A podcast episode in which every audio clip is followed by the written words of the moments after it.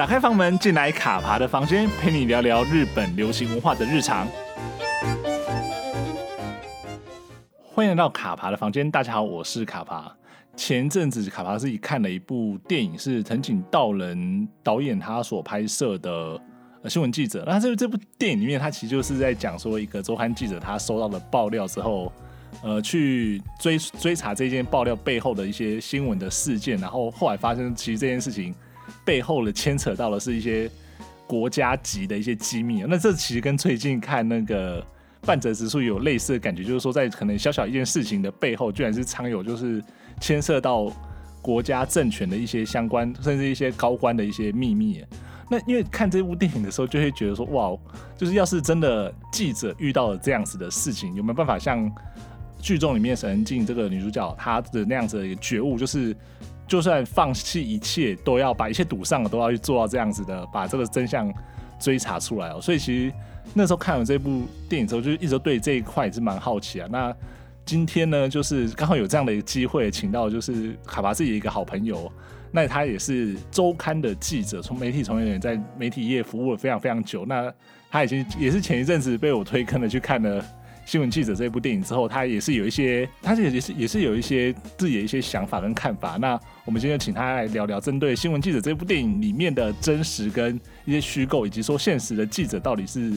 在做做什么样的工作，以及说真的面临到这样子的东西的时候，他们要怎么去应对？那我们欢迎周刊记者小二。你好，就这样子吗？我要跟听众打招呼。对，你要打招呼。哦，大家好，我是那个周刊记者小二。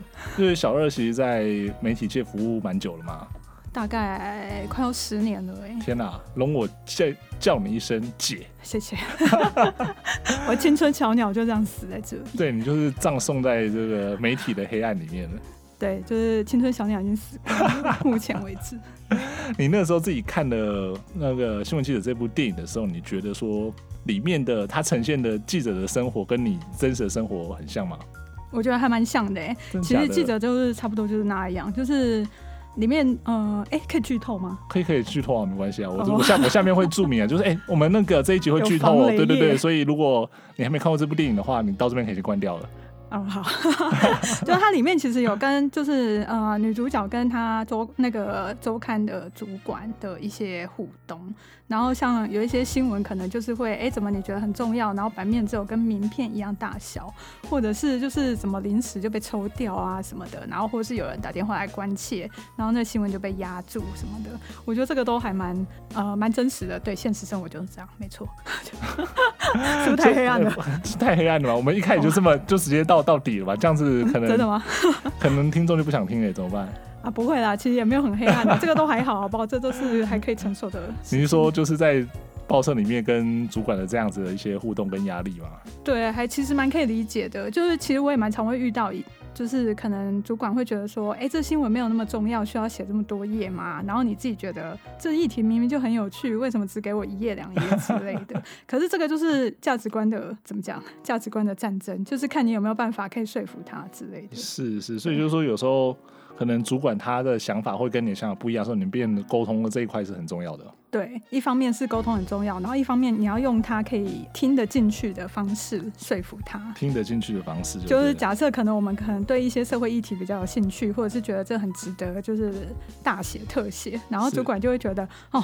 整本杂志都是这些啊，读者是看得下去吗？什么的，就是我们有没有一些比较祥和一点的事情可以跟他分享？那你可能就要换一个方式来说服他，就是嗯，社运议题虽然相对的比较严肃跟黑暗，可是你看这些社运青年，就是在运动之中又可以打造出自己厉害的人生，是不是很值得我们周刊帮他做一个正向的宣传？正面的一种人物表率就对了。对对对，然后主管可能就会觉得说，哦，好像真的是蛮厉害的哦，这样子。但但但是实际上呢？实际上就是还是真的要有一点这种东西，不然难道要瞎掰吗？对啊，就是你们还是要去挖掘一些人物的故事，或者说他们的一些可以跟现在一些切议题切合的一些，对，或是他们有感兴趣的点。嗯哼，对。然后主管就真的会觉得说，哦，好像可以真的来。写一篇哦，什么之类的，这样是是是，对，因为我们其实，在看，尤其是看那部电影的时候，其实中间会看到蛮多的这样的一些拉扯啊，或者说女主角女主角自己觉得说，哎，这件事情很重要，为什么你报社就不想报，然后最后变成说他可能很多时候他要自己一个人个人意志凌驾于哦，对，就是拿自己的生命跟时间去挖新闻，然后真的做出一个差不多的时候再丢出手这样子。是，对，那因为我们在看《新闻记者》这部电影的时候，我自己有一个好奇的点是说，因为它里面其实牵涉到一个可能已经已经是国家级的一个的一个事件嘛。那像你自己，比如说你自己在工作的时候。遇到有遇过类似这样的事情，或者说你有听过说有这样的事情，那以及说可能一开始可能不是那么看起来可能只是很单纯的事件，但是越挖越深的时候，发现这件事情好像不是那么简单的时候，你怎么去应对这样子的状况？哎、欸，其实我自己还没有遇过，就是像他那个电影里面看起来这么重大的，就是可能高层的呃。基本上就是高层的政治阴谋这种层级的东西。嗯、是，但是我之前在看一个英国的影集，它叫做呃《新闻之争》，就是他在讲英国一个八卦媒体跟一个那个枝干小报之间的一些就是呃爱恨情仇之类的，大家有空自己可以去看。然后那个里面其中有一集就是在讲说有一个爆料者，就是爆料给那个质感小报的其中一个记者。然后他那个爆料的内容是在讲说，国家透过用手机或是呃其他那个呃通讯软体在监听每一个人，无差别监听，就像我们现在还可能都在被监听这样子。Okay. 对。然后那个时候那个记者就会觉得说，哎，国家怎么可以这样子侵害人权，还是什么什么违反隐私权？那一定要报道出来。可是国家的意图是希望可以避免有类似恐怖攻击啊这种事情的发生，嗯、就是我先监听起来，然后发现的话，我就可以预防，那避免更多人死掉还是什么之类的。然后这个议题在他们那个报社《枝竿小报》的这个报社里面，其实就出现非常大的辩论。有人有人就会觉得说，我们有需要报道这个吗？国家做这个不是为了人民的安全吗？有什么不好之类的？Okay. 那其实那个影集它没有呃给一个什么立场或答案，但是我觉得这个就是很。价值观的东西，哎，就是你觉得哪一个价值观会在国家安全之上，那你可能就愿意报道。那你觉得国家安全比较放在前面，那你可能就会选择不报这样子。所以它是一个算是没有标准答案的选择题嘛？所以每个人的看法或每个人的想法站的位置不一样的时候，他感觉到或者他做出来的选择就会不一样。对，我觉得是最后就是他会呈现出每个人的呃。不同的位置、不同的视野跟不同的价值观反映出来的行动就会长得不一样。嗯，那你在自己在这样这么长的在记者这一行里面，你有过就是这样子的经验吗？尤其说可能跟你的合作伙伴有比较强烈的这样子不同的意见的状况。嗯、我之前有写过一个，嗯，就是这几年不是那个大数据都很红吗？然后就是其实像呃。国家收集人民相关的一些数据，到底呃，我们对这件事情要采取多开放的态度？很很多人可能会觉得说，哎、欸，有什么不好？用来改善环境啊，或者是呃，改善更好的医疗品质啦，或者是呃，增加科技的进步啊之类的。那我自己就会觉得说，嗯、呃，在国家要收集个人资讯之前，这些数据资资讯之前。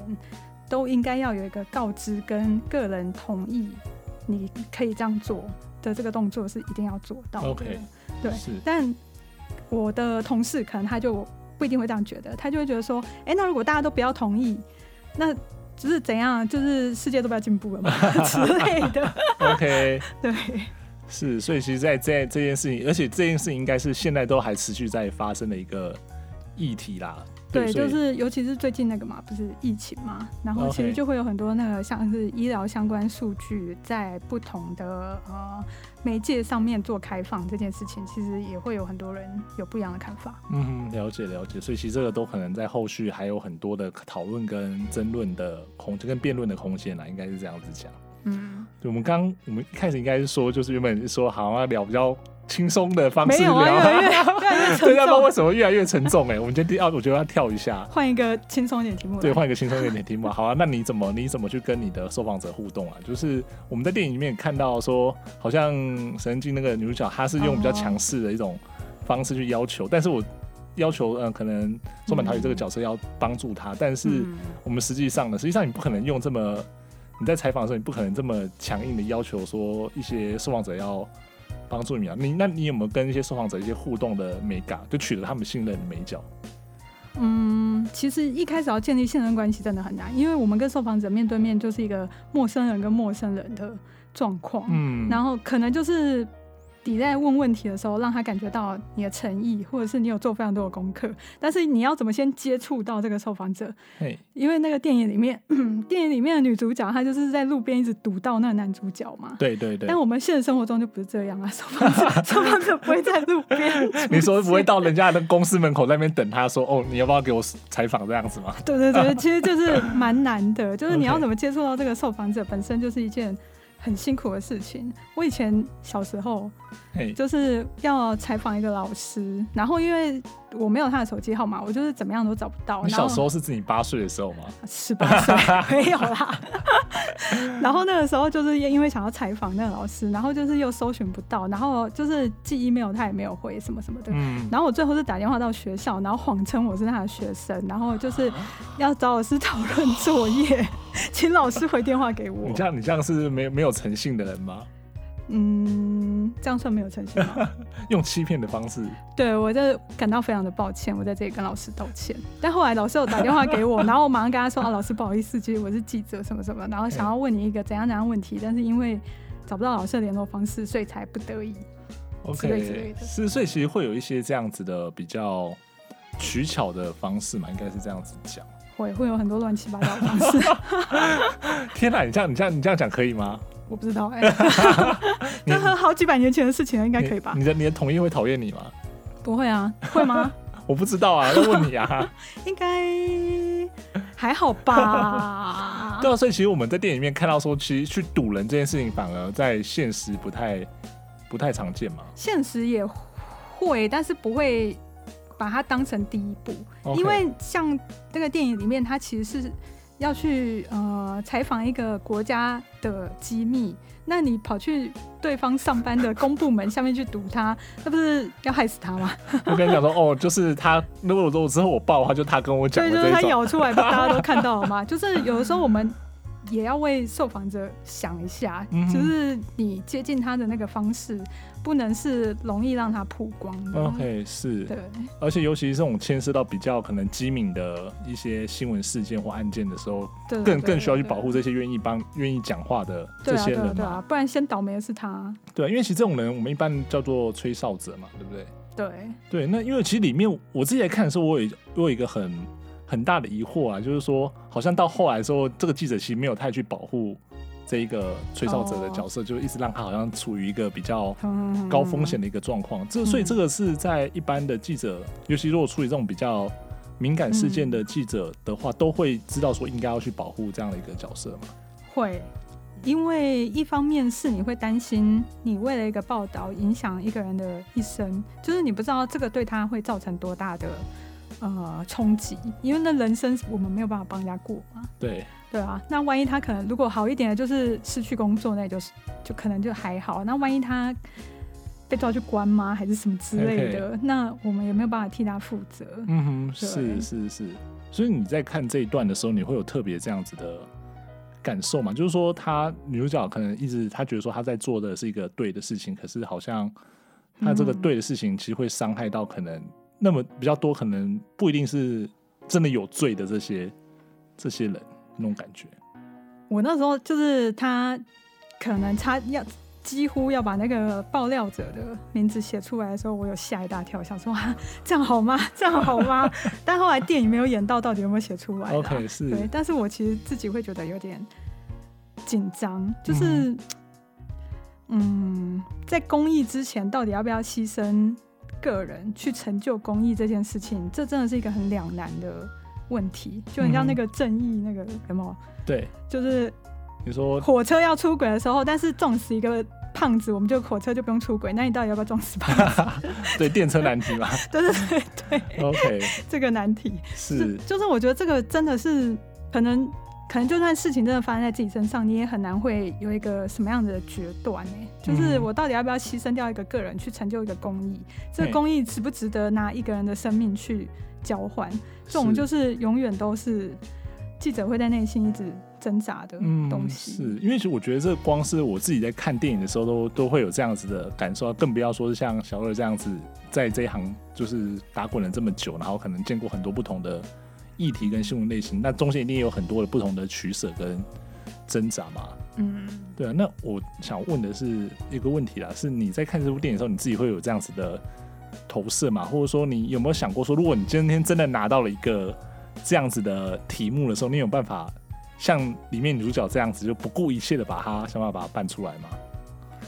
嗯，我觉得我会稍微保留一些，就是我不会像他，就是因为看起来他的那个新闻报道，就是写的都是非常具体的国家到底做了些什么什么什么什么样的事情，那这个是很容易可以呃辨认出。吹哨人可能是谁？是的状况。那现实生活中，我们的媒体工作者也许遇到这样子的状况，会呃稍微模糊一点的，不要那么具体的把事件写得太完整，让吹哨者的面目会稍微模糊一点，这是一个保护他的方式。Okay. 是了解，嗯，而且就是这样的过程中，可能才能确保说，可能之后如果他。有意再继续提供资讯的，对，那因为应该说确保他这样的意愿，不然他可能一次就被你消耗掉了，他就可能以后再不想跟你配合了，或是他就死啦之类的，没有啦，开玩笑的。就因为你其实里面那种电影里面那阴谋论的很多的东西就是这样的，就是说、啊、你知道太多，然后你最后就是像他的松坂桃李的前辈，就是对对对对对，被被自杀之类的，就是这种事情真的很难。不要讲到那么严重，说死掉或是什么之类的。其实你光是让他感觉到有压力这件事情，你都没有办法为他负责。嗯，是。这个会，这个对记者其实会造成蛮大的心理负担。了解，对，了解。所以尽量还是在可以保护当事人，然后让他不要有太多不管是心理或是外在的压力的情况底下处理新闻，会是比较好的选择。是对，因为其实我们看电影到后来也是松坂桃李这个角色，他最后那个就是属于吹哨者这个角色，嗯、他其实也是面临到自己的那个挣扎嘛，对对对，就是他到底要不要继续帮你，还是说他要因为因为生涯的选择？对，因为他基本上他已经是一个被曝光的。对的的人啊，他他怎么去选择的时候，其实那个后面的时候看到这个也会蛮蛮难过，但我我也觉得说可以理解他最后的可能想要退缩的那样子的一个、嗯、一个选择啊，很可以理解，因为我觉得吹哨者就是他他有他自己内心想要捍卫的公平正义或价值，可是他可能没有想过后续原来会。是这个样子，嗯，就是自己要承担的是这么多，也许他心里其实也还没有准备好。是，就他原本可能就只是一个小人物而已，但是因为在这件事情他可能掌握了一些比较 key，嗯，就是一些 key word 的关键，嗯，所以他就变成是好像很重要的一个人。可是他到底有没有想过说他？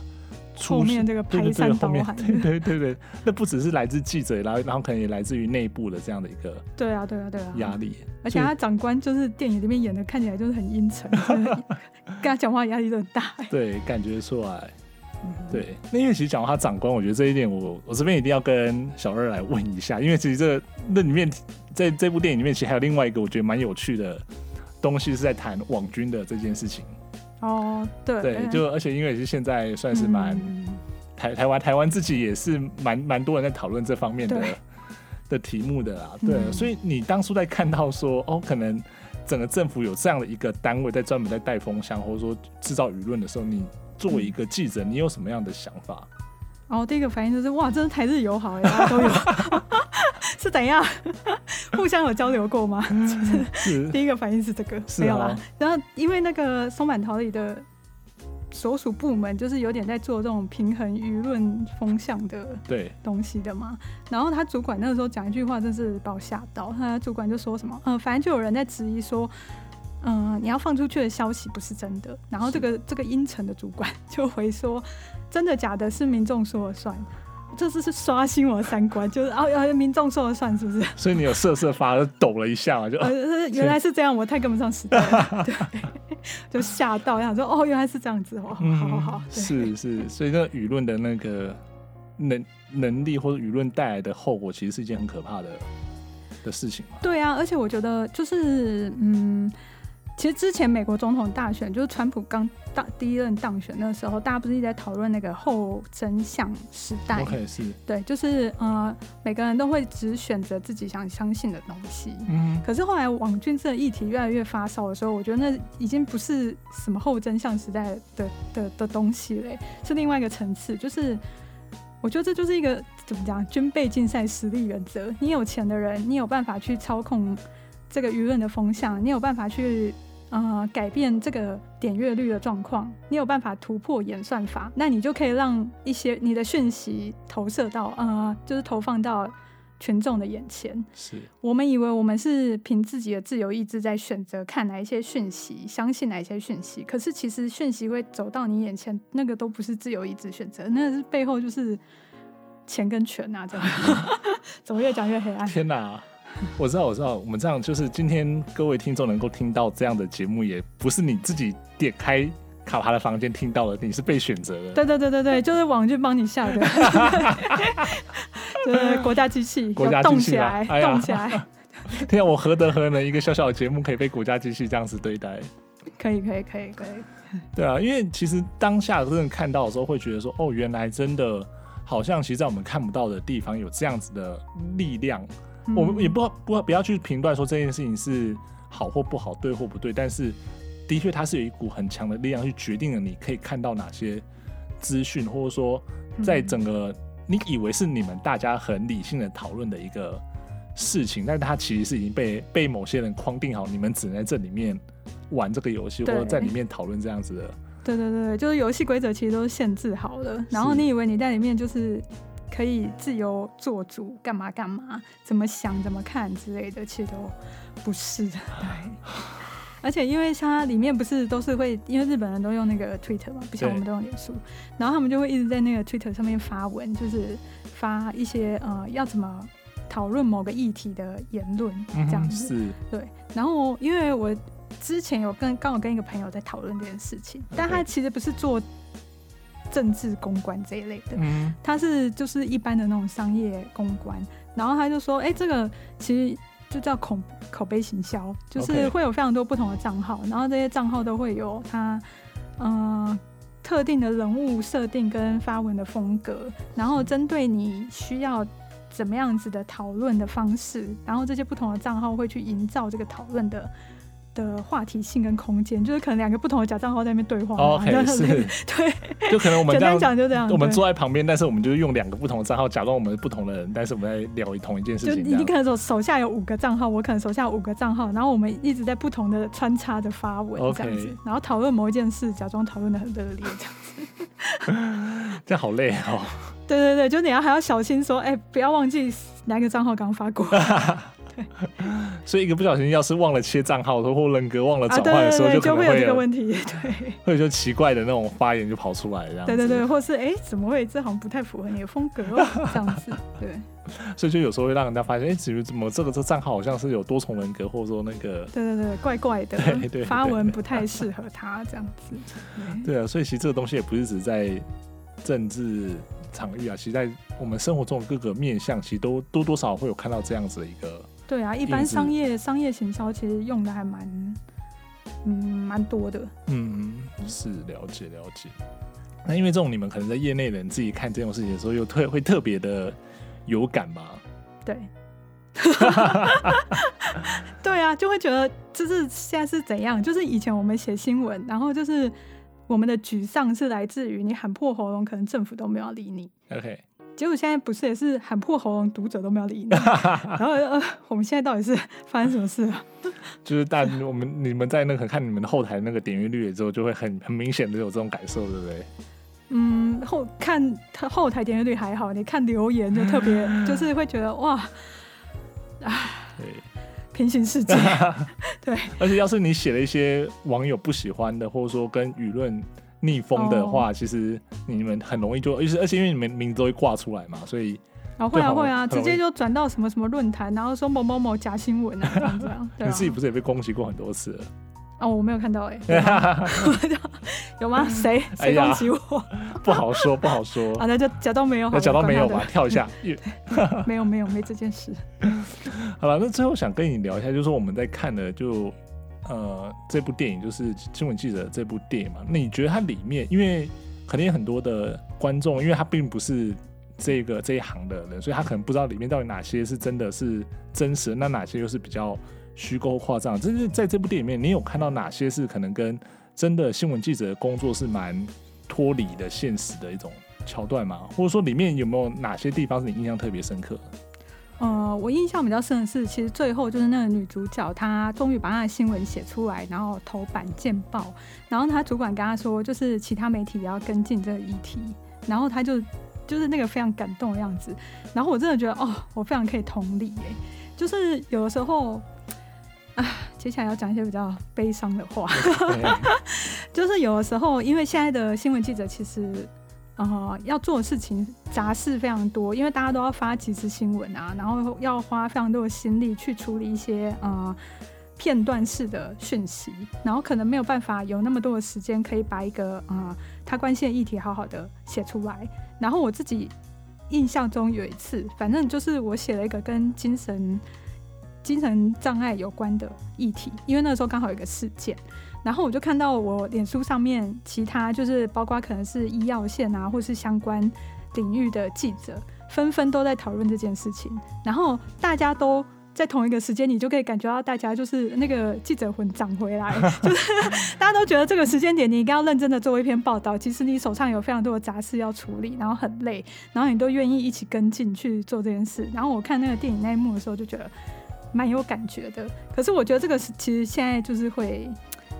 越来越少，一部分是因为媒体媒体产业越来越萧条，那他可能需要呃依靠来自政府的，包括可能是广告啊、广告收入啊、业配啊这些，那他可能不一定会愿意得罪当局，所以一个。跟政府有关的丑闻爆这么大的时候，大家会不会跟进？这我其实 OK，对，稍微打一个问号这样子。对，稍微我稍微比较保留一点这样子。嗯、是了解了解，就是说其实好像，而且应该说，因为观众跟着女主角一路把这件事情挖出来之后，嗯、知道说这中间她遇到了多少的打压，多少的挫折，嗯、那甚至说上司可能还一度不挺他的这样的一个情况下，嗯、最后把这个东西弄出来之后，就会有一种好像。通关了，啊、对的对的一个状况，但是实际上到底呃有没有这么好就？就、欸、哎，对，在整个社会的运作上，那到底他能够这么强烈的去掌控你的很多的事情的时候，其他人到底会不会跟真的会去跟进？这个反而就是一个对啊，这是一个很大问号哎，而且就是民众对这件事情的关心度跟讨论度会不会持续了那么久？然后持续的久跟大。到可以去影响政府的决策，这个其实我都是我都是比较悲观的啦。对，因为其实这边可以稍微讲一下，因为我那时候看这部电影的时候，它里面这个阴谋，我就会觉得说，哦、嗯，跟跟民众好像有点距离，有点太、哦、太远了。就是说，那个好像并不是大家立即会关心对立即会关关心到，就是他可能真的是阴谋，是一个非常大的阴谋，牵涉到政府，哦、但是好像跟民生或者说大家现在想要关心的东西，其实比较遥远一点。对对对。对啊，就是啊，可能可是可能可是有一个日本的背景吧，就是他们那个反战的那个背景。哦，对啊，对对对对对，可能跟台湾比较不一样。对，所以可能在看那个时候就会比较没有没有那么的强烈的感受说，说所以这个现在是一件很非常重要。对对对，但是日本人看可能就会觉得嗯比较有感。嗯哼，对，了解了解，对啊，那因为其实那时候看到这部电影的时候，觉得还蛮蛮惊艳的啊，就是说。呃，这样去呈现一个整个记者生态，或者说记者工作，然后再加上说他有一个比较戏剧性的一种效果，嗯、对，很 悬疑。我觉得那真是很悬疑的一个。而且我真的一直想说，哇，男主角等下被撞了，就还好没有。你你看看的过程中，你会一直觉得说男主角是不是可能下一秒就被被人家处理掉了？对对对，我一直在想说，哦，等一下有人要死，等一下有人要死了。你抱持这种心态？对对对，然后最后都没有人死，对，嗯。爆一个雷，没有人，不用紧张。对啊，我们很开心，请到小二来跟我们聊，就是以一个记者的身份呢、啊，来聊聊这么多有关于真的在在跑新闻，那以及说在电影中间他看到的一些点滴，那也肯定也是给大家一个呃解解惑，就是说，哎、欸，其实真正的新闻记者真的跟电影里面演的是很像，当然他故事背景或者说他处理的一些议题可能不一样，但是基本上来说都会面临到很类似的事情。对，而且他主管还蛮好的，就是没什么在给他的稿子。这这这是重点吗？这很重，很这很重要吗？还蛮重要的。你你长官应该不会听吧？嗯，我可以叫他听啊。没有啦，开玩笑的。就是有时候你可能觉得应该要这样子写，但是主管的呃理念或立场跟你不一样啊，把把你改成黑的变白的，那就是一个蛮大的问题。OK，但他那个电影里面看起来主管其实还蛮挺他的，就是会让你觉得同样身为记者同业，看起来会觉得他的工作环境好像还蛮不错的。OK，说突然有一种羡慕油然而生的感觉，就会觉得嗯，他的工作环境不错，要继续加油，就那种感觉。对啊，我觉得真的是蛮今天蛮开心的，心情要小二来跟我们聊这些蛮有趣，因为很多东西也都是我今天是第第一次听到啊，所以就觉得说，哎、欸，其实如果我自己都这样感觉，我相信也就很多的人都会这样子觉得说，啊，其实好像记者真的不是像大家讲的说，好像不念书或者说。智商三十之类，就是真的要在处理的事情很多，而且而且台湾也真的有很多像，可能他处理的事情不像沈恩静遇到那么大的阴谋，但是他也在处理就很很难。然后很艰深的题目哦，这边我真的想要帮记者同业讲一句话，就是其实我们常常在看报纸或者看电视新闻的时候，都会觉得，哎，这节目可以讲脏话吗？讲讲，请说，请说，请说。就是觉得靠腰，这新闻也太鸟了吧，这杀小啊之类的这种感觉，我相信我我自己都会有，其他大家一定都会有。可是我真的觉得还可以在这个工作岗位上面，就是每天继续努力下去的，很了不起。因为你只要撑下去一天，其实。你你得到的资讯就会累积在你的体内，有一天真正需要的时候，它就会发挥它很大功能。就像我常常看到非常多的同业，他就是在一个重大时刻的时候，他可以写出一篇很好报道、很好评论，问一个很好的问题。它不是只是一份报纸，好像隔天你要去变个垫个便当，然后扔掉就没有了。它是帮这个时代留下一个注解或记号。也许十年后、二十年后，我们回头再看的时候，才会知道曾经可能谁出卖了我们。对，我怎么突然震惊起来？天哪，天哪，天哪，天哪，天！我觉得那个你什么要从下一集之后这个节目给你主持好了？为什么不要？突然震惊起来，这个节目不要不是讲记者的。天哪！就是刚刚小小二这样讲的话，我真的觉得说，真的蛮蛮有道理，而且、突然震惊起来，对，突然很震惊。就哎、你你原来你原来是这样子角色设定哦，的那种感觉。哦，对，我刚忘换装。